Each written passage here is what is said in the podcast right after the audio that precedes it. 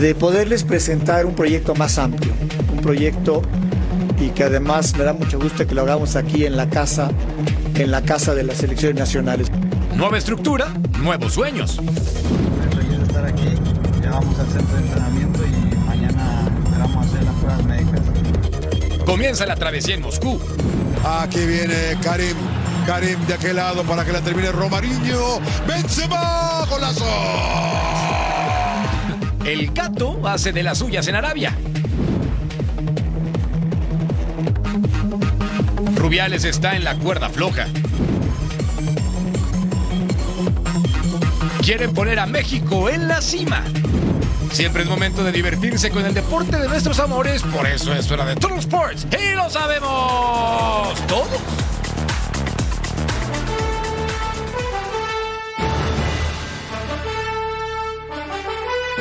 Están y bienvenidos a Troll Sports? Hoy en compañía de Edgar Jiménez, mi nombre es Jorge Carlos Mercader. La Saudi Pro League está que arde porque las figuras como Karim Benzema intentan ser igual de exitosas que en el Real Madrid. Veremos qué ocurre. ¿Cómo estás, mi querido Edgar? ¿Cómo estás, Merca? Te saludo con muchísimo gusto. Ya llegaremos a la jornada número 6 de la Liga MX, primer tercio de la apertura 2023. Se empiezan a definir muchas cosas, hay equipos que se están rezagando y también cambios importantes en el fútbol mexicano. Y con eso comenzamos, porque aquí vamos otra vez. Será un intento más de la Federación Mexicana de Fútbol de hacer las cosas bien, pero según Internet, alguna vez Albert Einstein dijo, si busca resultados distintos, haga siempre lo mismo. Todos los detalles de la nueva estructura de la Federación Mexicana de Fútbol los tienen Fabiola Bravo y Armando Melgar desde el Centro de Alto Rendimiento. Esta tarde en la Federación Mexicana de Fútbol se presentó un proyecto que luce bastante ambicioso de cara al 2026, mi querida Fabiola Bravo. Así fue, Ibar Cisniega dio la cara y habló precisamente de un proyecto llamado 365. ¿De qué se trata? De que van a estar en constante visoría de los jugadores los 365 días del año. Pero ¿te parece, Armando, si vamos a que en esta nota les expliquen precisamente todos los puntos de lo que se trata este nuevo proyecto? La Federación Mexicana de Fútbol tiene claro el rumbo que deberá tomar la selección de Jaime Lozano una vez que comience la Copa del Mundo del 2026. Planteó un proyecto con cuatro ejes importantes. Destaca la capacitación del talento, desarrollo y especialización del mismo, con la intención de retomar liderazgo en la CONCACAF. De manera fácil y directa diría superar lo que hemos hecho antes. En este caso, eh, el objetivo que hemos planteado y al cual queremos eh, llegar es estar entre los ocho mejores. Hay que trabajar de una manera ordenada, hay, hay que eh, trabajar sobre todo con el tipo de fútbol que buscamos para nuestras selecciones, que esa es la parte más importante. Tenemos que estar este, en todos los detalles y, y bueno, tenemos en cuenta que eh, este proceso o este proyecto arranca a tres años del Mundial y que otros países nos llevan un poco de ventaja. También quiero decir que es muy importante y será parte de, de mi trabajo, en este caso más que el de los técnicos, estar muy cerca de los clubes, tener comunicación con ellos. Jaime Lozano tiene la confianza luego de ganar la Copa Oro y dentro del proceso para la Copa del Mundo del 2026, donde México tiene boleto asegurado y no jugará eliminatoria, se buscarán rivales de alta calidad como Argentina, Brasil o clubes de alto nivel y combinados europeos para que su equipo siga fortaleciéndose al igual que su cuerpo técnico. Y a mí me dieron la posibilidad de fortalecer el cuerpo técnico. Entonces, yo siempre he estado abierto a que venga gente.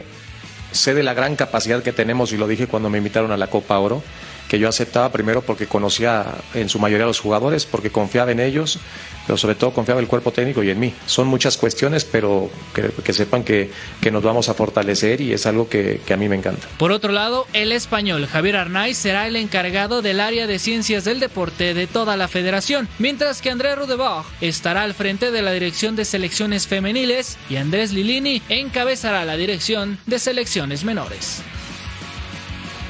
Pues ahí está la información y tal como lo habíamos adelantado en Fox Deportes hace algunos días, Julián Quiñones le dio el sí a la selección mexicana. Ya solamente es cuestión de un trámite burocrático para que el colombiano se vista con la tricolor. Ahora, ¿qué sigue, Fabiola, para la selección mexicana con el Jimmy Lozano ya ratificado como director técnico? Bueno, se vendrá la primera lista de convocados y ahí podría haber espacio para alguna que otra sorpresa para estos partidos en la Unión Americana. ¿Y qué te parecería el regreso de Héctor Herrera también al tricolor? Es una posibilidad. Vamos a ver si aparece en esta lista. Así la información de la selección mexicana desde la Ciudad de México, Armando Melgar y Fabiola Bravo.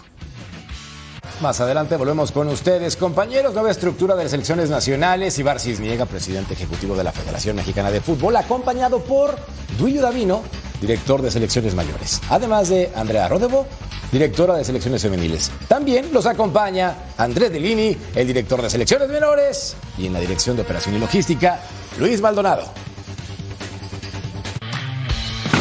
Pues seguramente habrá, porque hay jugadores que pasan un buen momento y hay que aprovechar ese momento. Nosotros nos valemos como selección de, ese buen funcionamiento o buen rendimiento que tiene el jugador en, sus clubes. Entonces eh, hay que aprovechar, ¿no? Porque lo más complicado. Y más adelante en Total Sports, un mano a mano de Armando Melgar con el Jimmy Lozano. Y escuchábamos una probadita de la entrevista. Ya lo decíamos, las selecciones nacionales de México viven una reestructuración. Los cambios están en el horizonte y qué mejor que escuchar la opinión de una voz autorizada en el tema. Vamos con Rogoleando con Francisco Palencia.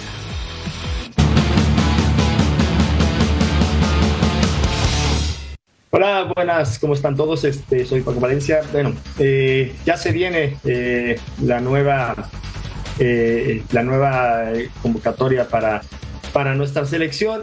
También se está organizando el organigrama de la misma con, con, este, con Jaime Lozano, acompañado de Julio Navino. Me parece que están haciendo acertadamente ahora sí eh, las elecciones adecuadas, ¿no? Y creo que fue muy acertado que Jaime se quedara como el, referente, ¿no? Creo que ya era hora que se le diera la oportunidad a un técnico mexicano que estará capaz de, de, llevar a nuestra, a nuestra selección a, a, bueno, a competir realmente. Ya estuvo en la selección, tiene muchos jugadores de, que, ya, que ya tuvo en la, en la Olimpiada y me parece que en este momento nos ilusiona mucho a todos este, este nuevo proceso de selección de cara al siguiente mundial. Entonces les deseamos mucha, mucha, muchos éxitos, va a tener todo el apoyo de nosotros y creo que lo vamos a hacer espectacularmente bien ahora sí, porque estamos eh, plagados de, de gente muy capaz y sobre todo de mucho México.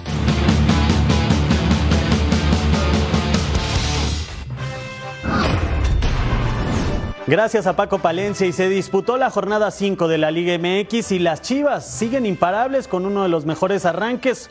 Sorpresas en la cima con Juárez y Atlético de San Luis, mientras que Cruz Azul sigue hundido. Aquí lo que dejó la fecha 5 de la liga que nos mueve. Chivas sigue dominando la apertura 2023. Los rojiblancos mantuvieron el liderato luego de vencer 1-0 a Tijuana con tanto de Roberto Alvarado. El equipo de Belko Paunovic llegó a 13 unidades. Todo esto lo que vimos en el equipo me parece que es un paso importante. Creo que hay que apreciar el momento en el que estamos y les dije a los jugadores cuántas veces eh, un equipo eh, arranca tan bien y va primero. Eso no es casualidad por un lado y no es, eh, es algo que hay que subestimar. Los Bravos de Juárez golearon en casa. El equipo de Diego Mejía salió desbocado ante Pumas y los vencieron 4 a 1. Los universitarios obtuvieron su primer descalabro del torneo y a pesar de ser exhibidos, Turco Mohamed pidió trabajo y calma. Cada uno imagina un resultado tan, tan duro, es un golpe, así que bueno, veremos cómo nos recuperamos. Creo que el equipo fue bastante sólido en esa situación porque jugamos siempre eh, con inferioridad numérica atrás. En el Estadio Azteca, las Águilas del América arruinaron el festejo del Necaxa. Los azulcremas golearon 3 a 2 a los hidrocálidos gracias a Julián Quiñones que aprovechó un error defensivo. América es sexto de la general con 8 unidades. De alivio porque la, la, la victoria era muy importante hoy, no podremos dejar escapar estos tres puntos. Y al mismo tiempo, claro, siempre con el, el, señal de alerta ligado, sabemos que tenemos que ser más consistentes defensivamente. La máquina de Cruz Azul sigue sin avanzar. Este miércoles Pachuca logró vencerlos 1 por 0. Ilian Hernández marcó el tanto de los Tuzos. El ánimo celeste sigue en picada. Creo que nos falta capi capitalizar el buen funcionamiento. Tenemos que ser perseverantes y seguir por el mismo camino nos vienen dos partidos muy buenos como para poder hacer ya la valía de, de este progreso que se tuvo ahí en el, en el equipo. Y bueno, el domingo contra Monterrey trataremos de, de culminar y, que toda esa mejoría la veamos reflejada en el, en, en el, marcador. En más actividad, Atlético de San Luis goleó 3 a 0 a León para conseguir su tercer triunfo. Los tuneros son terceros de la general con 10 unidades. Finalmente, Mazatlán derrotó 1 por 0 a Puebla con gol de Facundo Almada y el equipo de la franja cesó a Eduardo Arce de la zona técnica. La jornada 5 tiene tres partidos pendientes. Toluca ante Monterrey, Querétaro contra Atlas y Tigres Santos, los cuales jugarán el miércoles 30 de agosto.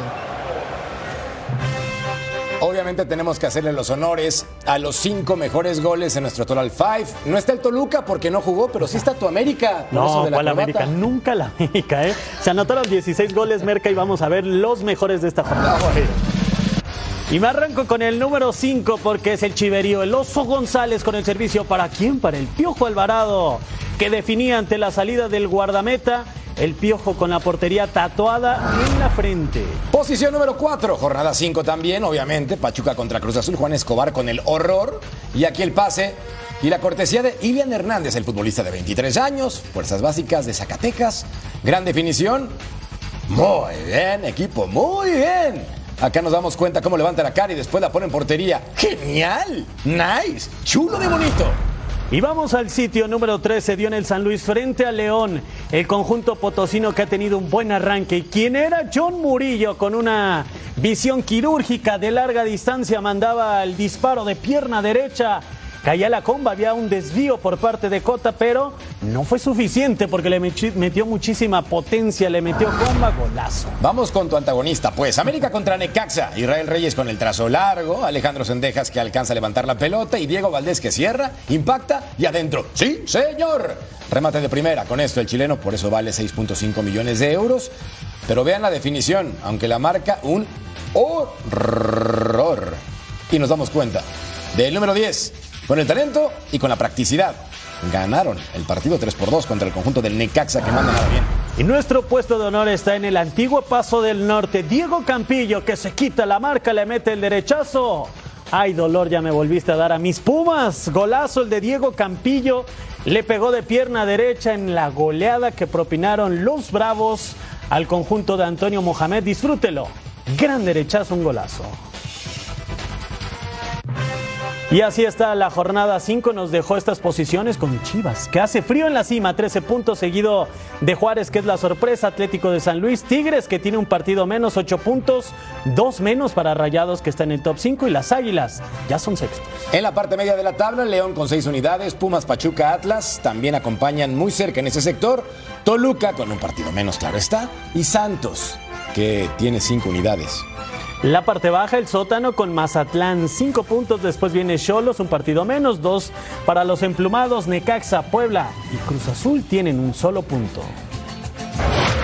Al volver a Troll Sports, tenemos reacciones de Jimmy Lozano platicando del tricolor y su selección.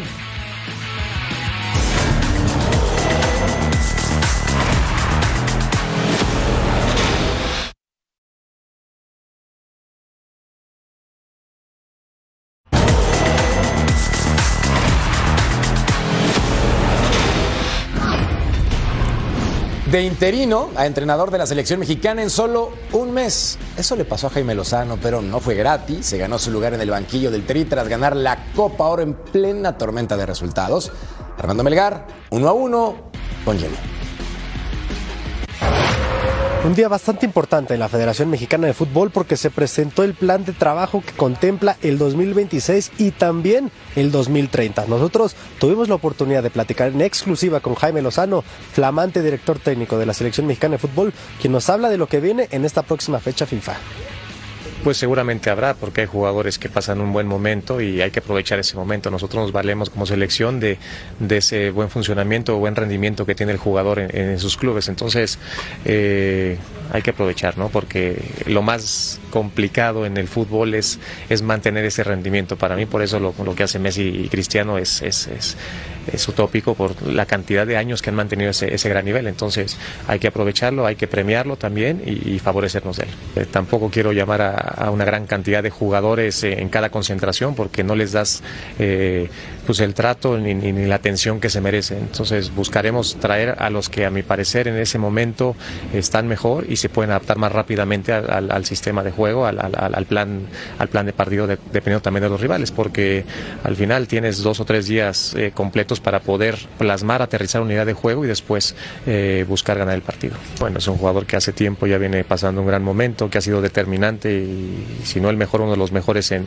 en la liga en los últimos torneos, que tiene una gran ilusión y, y ganas y como decía Duilio, es una decisión familiar la que, la que, la que le ha hecho eh, decidirse por, por México y bueno, físicamente es un jugador distinto, distinto a, casi todos los que, los que tenemos en, este, en la liga. No, pues son mentores, mira, a mí me encanta esto porque yo lo hago, cuando yo no, no, no estoy en algún club o cuando tengo el tiempo, pues busco viajar, busco ver entrenamientos aquí en México, eh, en Europa, de técnicos que creo que me pueden dejar algún, algún aprendizaje, alguna enseñanza. En este caso los veo como mentores, ¿no? gente a la cual acudir eh, eh, cuando tenga alguna situación específica que, que, resolver. Entonces, a mí me gusta, a mí me gusta poder tener eh, gente con, con, experiencia sobre todo en distintas áreas que puedan complementarme y, y hacer un mejor entrenador. Pues ahí está, las declaraciones de Jaime Lozano deja abierta la puerta para algunas novedades. Ya comentábamos en distintos espacios de Fox Deportes la posibilidad de que el Gacelo López, de que Fidel Ambriz,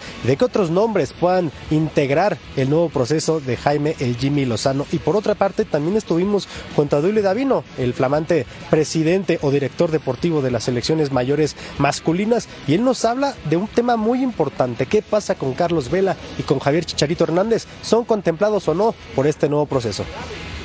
como decía Jaime, eh, si están con ganas de venir y están en buen momento, las elecciones de todos. Desde la Ciudad de México, Armando Melgar. Gracias Armando Melgar. Y recordamos la última vez que Carlos Vela disputó un partido con la selección mexicana, ya llovió, fue en el Mundial de Rusia 2018, octavos de final contra Brasil, ahora no descartan un posible llamado del atacante mexicano para jugar bajo las órdenes de Jaime Lozano. Y alguien que ha seguido los pasos del tricolor en los últimos años es nuestro compañero Rodolfo Landeros. Este es su punto de vista de la actualidad de la selección mexicana. Escuchemos la opinión de Lord Landeros. Comenzamos una nueva etapa de selecciones nacionales. Sí, una nueva etapa. ¿Cuántas veces hemos estado en esta, pues digamos, fase de ilusión, enamoramiento? Quizá ahorita, después de haber ganado la Copa Oro, con Jaime Lozano a bordo, pues digamos que de estar en un ambiente pesimista, las esperanzas de alguna manera se aligeraron, pero también al haber conquistado la Copa Oro, Selecciones Nacionales nos mandó un video donde no debemos de caer en la victimización, que sí, fueron señalados directivos, jugadores y el anterior cuerpo técnico, aquel que encabezaba a Diego Coca. Pero no hay que olvidar el pasado, quizá una de las historias o episodios más oscuros de selecciones nacionales en todas sus divisiones. No se clasificó en una Copa del Mundo de la fase de grupos. Lo mismo para una femenil. No se pudo refrendar una medalla olímpica porque no va a haber competencia para la sub-23 al fracasar nuevamente. Juveniles en todos los niveles que esta sea una nueva oportunidad para selecciones nacionales, pero que el verso y las ideas no queden solamente en palabras, sino en hechos. Juan Carlos Rodríguez, tienes la gran oportunidad de encabezar este gran proyecto. La mente está en 2026, pero no hay que olvidar que México, México también será sede, será anfitrión y en Estados Unidos juega de local. Gracias, hermano mío. Resulta difícil de creer que el Tri sufra para encontrar futbolistas de nivel entre más de 130 millones de mexicanos, sobre todo cuando tienen talento. Por eso el encargado de usar lupa en selecciones menores será Andrés Lilini. Y en la rama femenil, el trabajo no se queda atrás y también lo toman muy en serio. Fabiola Bravo. Día movido en las instalaciones del Centro de Alto Rendimiento de la Federación Mexicana de Fútbol. Y es que el director de selecciones menores, Andrés Lilini, habló de qué es lo que se tiene que trabajar para que precisamente este tipo de selecciones abastezca a la selección mayor de jugadores con talento. Por supuesto que es muy importante las visorías, pero tampoco ven descabellado participar en un torneo continental. ¿De cuál se trata? Escuchemos lo que nos dijo Andrés Lilini. Es un tema que está en la mesa la directiva nosotros ahora vamos a Argentina con la sub-20 en septiembre a jugar con River, con Boca, con Argentinos Juniors. Le queremos dar este último roce internacional a esta generación que lamentablemente se quedó afuera del Mundial sub-20 y no tiene competencia. Entonces, Está en la agenda de, de, la directiva a ver si se, si se puede hacer el esfuerzo para, el, para otorgar ese permiso. Y después de 17 a 20 años, ahí sí entran todos los mexicanos que están, son hijos de mexicanos y están jugando en otro, en otro lado. Ya lo hemos hecho en Tulum, llevamos a, a Martínez Dupuy, llevamos a Galdames. Ahora a la gira de Argentina citamos por primera vez a Pumpido, que está jugando en Unión de Santa Fe de Argentina. Y hay algunos jugadores que yo personalmente hablo y me dicen que no, que no quieren venir. Entonces, eso es una decisión personal. En el tema puntual de Marcelo Flores se dice que estaría listo ya para regresar también con la selección mexicana, pero aquí se habló de todo y por supuesto no podemos dejar fuera a la selección femenil y aquí hay un tema importante del que hablamos precisamente con Pedro López porque si bien hoy es el encargado de la selección mexicana, ya fue campeón del mundo pero con la selección española y el tema de Jenny Hermoso, jugadora actual de Pachuca, bueno, ha dado la vuelta al mundo. Él nos dijo de qué es lo que está pensando acerca de esta situación y también Andrea Rodebau habla de la posibilidad de México de regresar a unos Juegos Panamericanos. Vamos a escuchar lo que nos dice Pedro López y Andrea Rodebau. Yo creo que nadie está de acuerdo en, eh, en cuanto hay un acto de este tipo eh, no consentido. Eh, creo que todos queremos lo mejor para nuestras deportistas en cuanto a igualdad, respeto y ponemos todas las herramientas a nivel legislativo para que se cumplan, para que esté regularizado y esté sancionado, vamos a decir. Pero sobre todo lo que más me preocupa desde mi posición es, es el cuidado en el día a día, ¿no? el, tratar con el respeto y profesionalidad, sobre todo profesionalidad, a nuestras y nuestros deportistas. No, lo tomamos muy positivamente. Creo que es eh, una buena preparación, sobre todo hacia eh, la eliminatoria Copa Oro, aunque quedan entre los dos, las dos, este, los dos partidos. Pero eh, pensando en una clasificación a Copa Oro, pues es una muy buena preparación.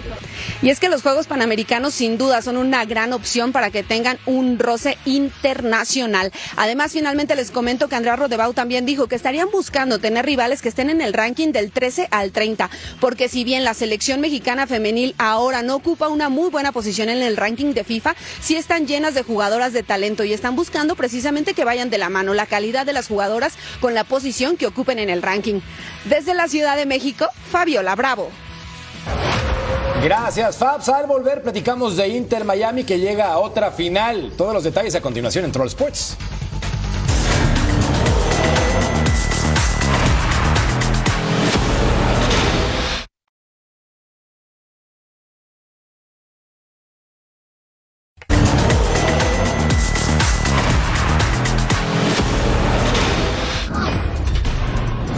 Es increíble. En solo un mes y medio, un futbolista es capaz de cambiar la mediocridad absoluta de un equipo por éxito rotundo.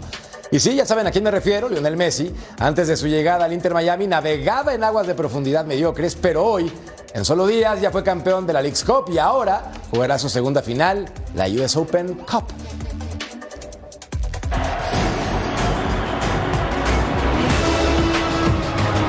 Tan solo cinco días pasaron desde que Lionel Messi ganó su primer título con el Inter Miami.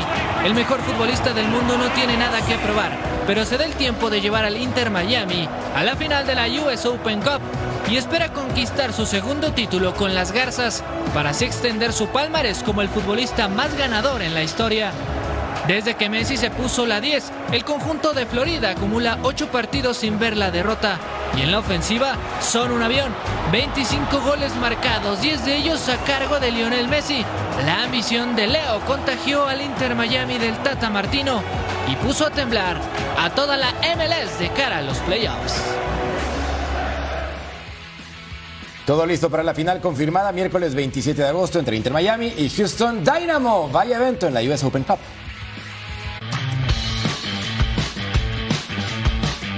Luis Chávez ya está en Rusia. El futbolista tricolor llegó a Moscú donde fue recibido por aficionados de su nuevo club, el Dinamo. De inmediato Chávez se colocó una bufanda de su nuevo equipo y dijo estar listo para su nuevo reto. Luis realizará pruebas físicas y médicas. Su debut podría ser el próximo 29 de agosto en el partido por la Copa de Rusia ante el Spartak de Moscú. Hola, muy feliz de estar aquí. Ya vamos al centro de entrenamiento y mañana esperamos hacer las pruebas médicas. Saludos.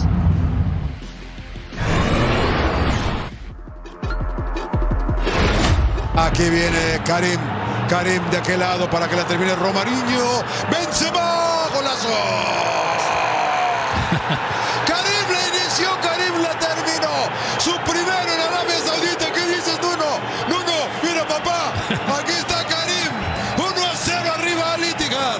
Benzema de aquel lado Romariño. Romariño la diagonal lo quiso hacer desde ahí. Todavía penal. Empujón, penal, sí. Faulearon a Hamadala. Un empujón por atrás. Viene para darle tranquilo. ¡Golazo! Tercero del año para el número 99. Abdel Razak Hamed Alá. Por el lugar. ¡Epa! ¡Golazo! Me decía, señor Suárez. Me decía, señor Suárez. De Hamed Alá. Llegó a 4, 3 a 0. Con un delicatessen. Control de Benzema. Mire Benzema. Mira, así se ponen, así se pone el señor Trujillo, viendo quién viene entrando llegó para que remate 4 a 0. Si hubo goles al Yaman con el cuarto del partido para el al Itihad. Contundente 4 a 0 de Itihad sobre Al Riyad. Estado del Rey entre el equipo de Al Raed y el Hilal. El árbitro mexicano era César Ramos, increíble al 42. Rubén Neves con el centro. Alexander Mitrovic remata con la cabeza y el 1 por 0, su primer tanto para el serbio en esta liga. Sí, señor, 28 años y talento. Ya lo ganaban al 46. Michael saca el centro. Mitrovic que remata y el ex Fulham por encima de la portería al 53. Gracias y ¡pa, pa, pa! Yasir al Sharrani. Después de ver esta repetición, va a poner la pelota en el área. Y luego Mohamed Aldosari comete mano penal clarísimo. Y Salem Aldazari a cobrar y Aldazari a anotar al centro. El árabe de 32 años pone entonces las cosas 2 a 0. Está con el club desde el 2011. Malcolm, no el del medio, desborda, entra al área. El balón le quedaba a Salem Aldazari, le pegaba y doblete para este futbolista. Y con esto el 3 por 0 para el Al Hilal de toda la vida de Edgar Jiménez. Buena definición, desvío incluido al 76. Milinkovic Savic se encara con Umar González, cabezazo a lo Materazzi y los dos expulsados. Ya saben cómo se pone el tiernito César Ramos. Al 89, Malcolm desborda, va por derecha, deja para Abdullah Al Hamdan. Y Abdullah en la segunda con la pierna izquierda de milagro. Sí, señor. Con esto 4 por 0 le pegaron al Al Raed de un Talebi. Y con esto, el resultado final es contundente. Y tenemos la Saudi Pro League al nacer de Cristiano Ronaldo contra el Al Shabab. Mañana, 2 del Este, 11 del Pacífico, en vivo. Ya tú sabes, a través de Fox Deportes. Que rueda el balón por el mundo. Para Carlo Ancelotti, el cambio de sistema no está afectando a Vinicius, pues asegura que el brasileño es capaz de crear ocasiones de gol y peligro. Vinicius para mí se está adaptando muy bien porque ha tenido muchas oportunidades, ha marcado un gol. Eh, la verdad es que no, no, no lo esto- estoy forzando a jugar por dentro. Él, él creo que tiene la calidad, eh, la inteligencia para elegir dónde mejor ponerse en ataque. El Barcelona tendrá la baja de Pedri. El mediocampista canario se lesionó en el entrenamiento del jueves en el recto anterior del muslo derecho, por lo que podría estar de baja de 4 a 6 semanas. El Manchester City anunció la llegada de Jeremy Doku. El extremo belga de 21 años llega al cuadro inglés para firmar por 5 temporadas. My goals are to fit well in the team and uh, win more trophies because I don't have any trophies yet. But I'm, I'm sure that with this team we can win a lot of trophies. So that's my goal. Mauricio Pochettino pidió paciencia para que el Chelsea pueda funcionar con la gran cantidad de jugadores que llegaron este verano. Of course, if we see the, the projection of this player and we expect the, the, the best of them, yes, we should win every single game. But at the moment, the form of them, we need to provide you know, the tool to improve uh, every day.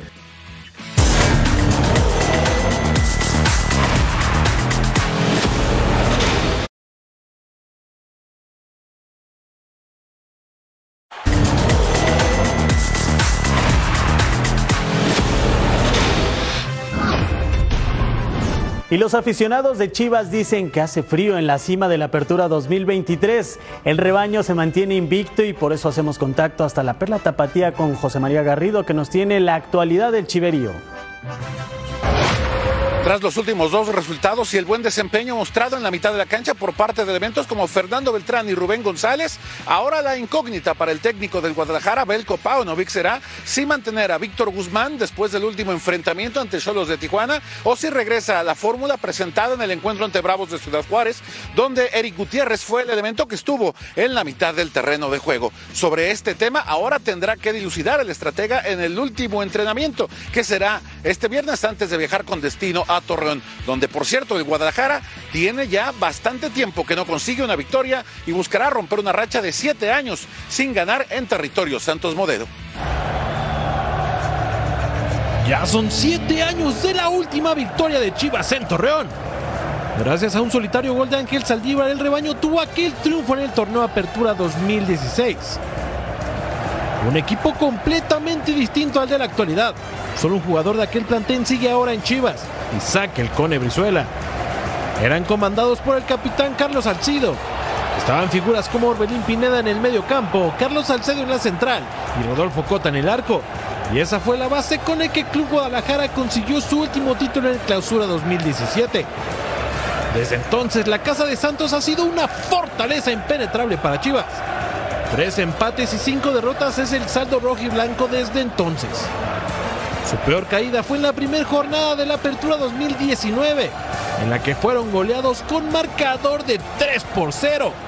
Ahora, una nueva oportunidad nace para el rebaño de Paunovic de terminar con esa mala racha en la cancha de Santos. Además de seguir como líder invicto de la Liga MX. El Guadalajara viajará este viernes con destino a Torreón en la búsqueda de conseguir ese resultado que lo mantenga todavía en todo lo alto de la clasificación y sobre todo con el invicto en la bolsa, luego de que ha mantenido estar entre los primeros lugares de la tabla. Con imágenes de Aldo Lari, formó desde Guadalajara José María Garrido. Gracias a Chema Garrido y vaya que le cuesta al Chiverío visitar la comarca lagunera en total 29 partidos, solo 5 victorias, 10 empates, 14 derrotas, anotado en 42 ocasiones, le han anotado en 42 ocasiones, no gana en Torreón desde la apertura 2016. Y a pesar de esas estadísticas, Santos no anda bien. Desde que llegó Pablo Repeto al club solamente han ganado uno de 10 partidos. Y el próximo juego será frente a Chivas, líder general invicto con 13 puntos en solamente 5 juegos. La esperanza del equipo de la comarca es el tremendo momento que vive Harold Preciado, líder de goleo con 4 tantos. Sí, sabemos que vamos a enfrentar un gran rival, que sea un buen momento como lo es Chivas, pero bueno, nosotros tenemos que en casa quitarle protagonismo, a hacer nuestro trabajo y bueno, esperemos el día sábado conseguir los tres puntos. Contento, eh, eso te motiva, ¿no? Estar ahí entre los primeros en la tabla de goleador, pero bueno, eh, espero seguir trabajando muy bien para seguir ahí en la tabla de primero y bueno, y seguirle aportando muchos goles al equipo. Recuerden, fútbol de nivel en un canal de nivel. Sábado 26 de agosto, Santos contra Chivas, 10 del Este, 7 del Pacífico, ya tú sabes, a través de Fox Deportes.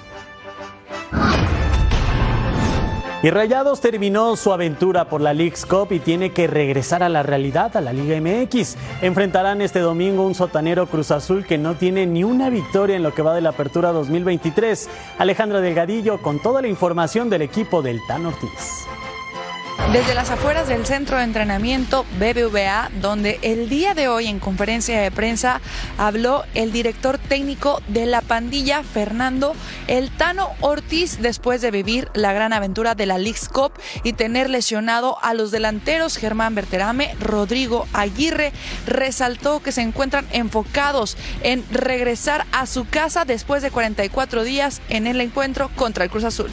Con respecto a las lesiones, es un deporte, lesiones va a haber, siempre durante un, periodo de, de, de, viajes, de canchas sintéticas, desgaste físico, nos tocó a nosotros. Sí, raro en una misma posición, sí. Tengo dos delanteros lesionados que tenían la posibilidad de competir para ganarse una titularidad. Cruz Azul, si bien Cruz Azul no, no, está pasando un buen momento, no deja de ser un equipo interesante, grande, donde tiene jugadores de jerarquía. Ellos van a venir acá a nuestro estadio a proponer, a, implementar esa victoria que están buscando y nosotros seguir de la misma manera que habíamos dejado en en tiempos atrás la liga. Insistir, ser protagonista, buscar el resultado. El mandamás argentino cumplirá 10 partidos a cargo de los Rayados del Monterrey. De estos 10, 7 son en Leagues Cup y 3 en la Liga MX, con un saldo de 7 triunfos, 2 derrotas y un empate. El partido se llevará a cabo a las 8 de la noche este próximo domingo ante la máquina. Desde la Sultana del Norte, Alejandra Delgadillo. Gracias a Ale. Repasamos los juegos de la jornada 6 para el viernes. Puebla contra Juárez, Cholos en el Estadio Caliente ante Mazatlán, cartelera del sábado Atlas contra los Diablos de Mercadera, América contra León, Santos contra Chivas será en el Estadio TSM el domingo, Necaxa contra Querétaro, Pumas frente a Tigres, Rayados contra Cruz Azul. Y queda para el lunes la visita del Atleti de San Luis a Pachuca.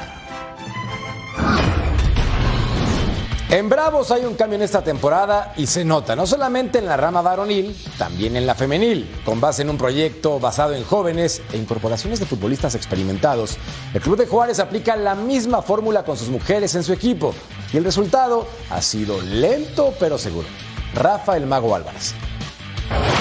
Previo al duelo ante las Tuzas del Pachuca, habló en conferencia de prensa Oscar Fernández, director técnico de las Bravas, quien aclaró el incidente sucedido en el duelo ante Rayadas, donde se le ve empujando a una de sus jugadoras, a Yuki Watari. Salió a aclarar, dio la cara y explicó el contexto de cuál fue la situación en lo sucedido. Que todo lo que sucedió en ese momento tuvo que ver con, con, algo futbolístico, nada que ver con, con algo extradeportivo.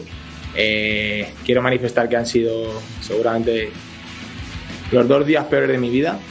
Eh, he tenido en casa a mi mujer llorando tres días, a mi mamá pidiéndome que volviera a España. Creo que eso ha sido súper injusto conmigo. He seguido órdenes, no he querido transmitir absolutamente nada en estos últimos tres días. Si hay alguien que entiende que la empujo y que no la debería haber empujado, eh, aún sabiendo lo del árbitro, pido disculpas porque ese corte de imagen de dos segundos eh, se, se vea que estoy empujando a una jugadora. Aclarando el incidente, dijo que solamente quiere enfocarse en el tema deportivo ante un rival que es importante como las Tuzas del Pachuca, buscando encontrar ese buen nivel que tuvieron el semestre pasado. Consiguiendo hacer goles, generar los dos equipos muchísimas ocasiones de gol, pero quizá los dos equipos estamos siendo débiles en defensa. Seguramente el partido de mañana va a ser el partido en el que lo va a ganar el equipo que defensivamente esté mejor. El director técnico español también habló del escándalo que está sucediendo con la Real Federación Española de Fútbol, con el caso de Luis Rubiales, toda esta polémica, muchas voces que han pedido que dimita de su cargo. Condeno desde mi parte cualquier tipo de, de- de abuso, de maltrato de poder, de cualquier cosa que tenga que ver con, con- el poder o el maltrato de un hombre hacia una mujer. El empate ante Rayadas, aunque fueron alcanzadas de último minuto, le dio confianza a este equipo que el viernes recibe aquí en el Olímpico Benito Juárez a las Tuzas del Pachuca buscando tres puntos más que les permitan seguir escalando en la tabla de posiciones. Reportó desde Ciudad Juárez, Rafa Álvarez.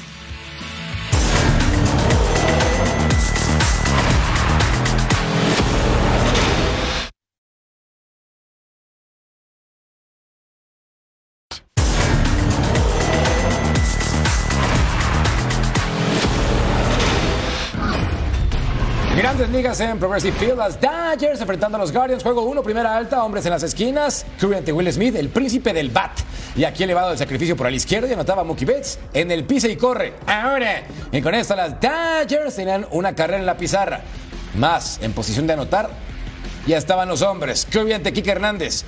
Y este doblete contra la barda por el jardín izquierdo y anotaba Freddie Freeman y Max Muncy.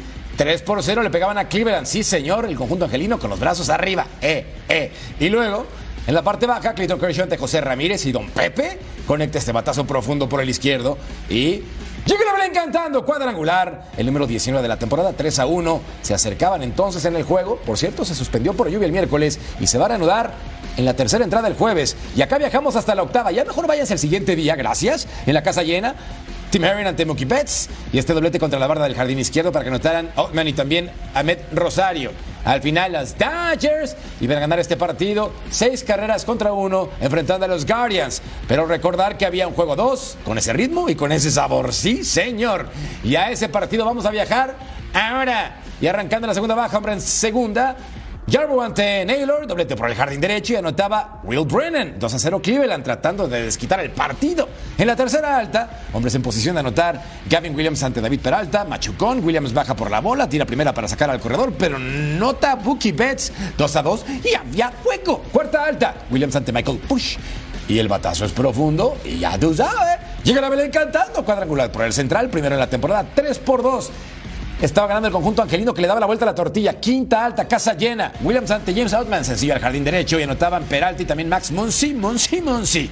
Entonces, ¿dónde estaban los Guardians? Vaya horror. En la séptima alta, pero en primera, Hunter Gaddis ante Kike Hernández. Doblete por el jardín central. Aprovechado para que anotara James Altman. 7 por 2 le plegaban a Cleveland de forma grosera. Sí, señor, el festejo, bonito. Y luego Addis ante Hernández. Va a ser el cuadrangular por el izquierdo, octavo en la temporada. Ganaron los Dodgers los dos juegos sin problema. Viajamos hasta Yankee Stadium, Nationals frente a Yankees. Aaron Judge, que conectó tres hombrones el día de ayer, estaba otra vez con la oportunidad. Batazo profundo que se iba, se despedía en el jardín central.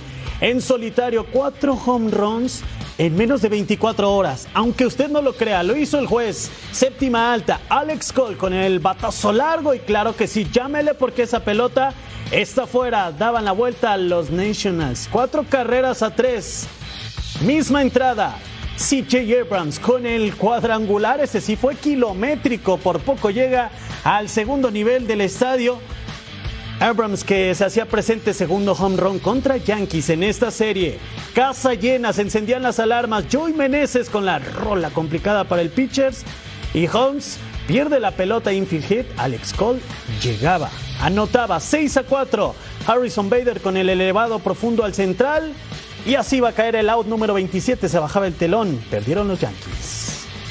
Lleguemos ahora a Minute Park para ver a los Red Sox contra los Astros. Atención con la santa paliza Batman. JP France ante Alex Verdugo en la primera alta y este cuadrangular por el derecho. El número décimo para él. Boston arriba 1 por 0 en la pizarra. Ven a Houston, we have a problem porque iban a empezar a ponerse en situaciones complejas. En la segunda alta por en primera, JP France ante Abreu. Y este cuadrangular por el derecho, primero en la campaña 2 a 0, ya le pegaban a Houston. En la tercera alta, hombre en segunda, JP France ante Luis Urias. Y acá viene el mexicano para conectar este doblete pegado a la línea por el jardín derecho. Anotaba Pablo Reyes 6 a 0. Sí, señor, el intento de atrapada no efectivo. Y espérense que faltaba más, mucho más contra el equipo de Houston. Ahora, hombres en las esquinas en la tercera alta, France ante Alex Verdugo. Y es precisamente lo que va a realizar con este sencillo al jardín derecho. El Verdugo del equipo de Houston anotaba Luis Urias 7 por 0. Le estaban pegando a uno de los mejores equipos, a los Astros, octava alta, hombres en primera y segunda, Montero y Rafael Devers. Este sencillo al central anotaría Connor Wong 17 a 1. ¿Qué qué? Sí, y no es fútbol americano. Gana Boston, mi Boston de toda la vida.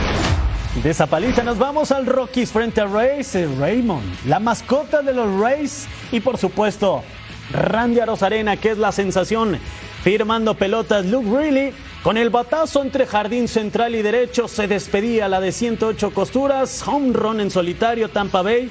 Estaba una carrera cero. Osleivis Besabe con el sencillo al jardín izquierdo, Luke Riley llegaba a la registradora 2 a 0, estaba ganando Tampa Bay. Hombres en las esquinas, quinta alta, Nolan Jones con el batazo que también se despide, home run productor de tres carreras. Colorado daba la vuelta 3 a 2. Nos vamos a la sexta baja. Isaac Paredes con sabor a México. El de Hermosillo Sonora también con el bambinazo. Buena temporada para Paredes que ya suma 26 home runs en esa campaña. Josh Lowy con ese batazo se iba a terminar el empate. Estábamos 3 a 3. Tampa Bay daba la vuelta 5 carreras a 3. Nos vamos a la novena alta iba a caer el out. Número 27 se poncha Elías Díaz. Victoria de los Rays 5-3, cuarta derrota consecutiva de Colorado.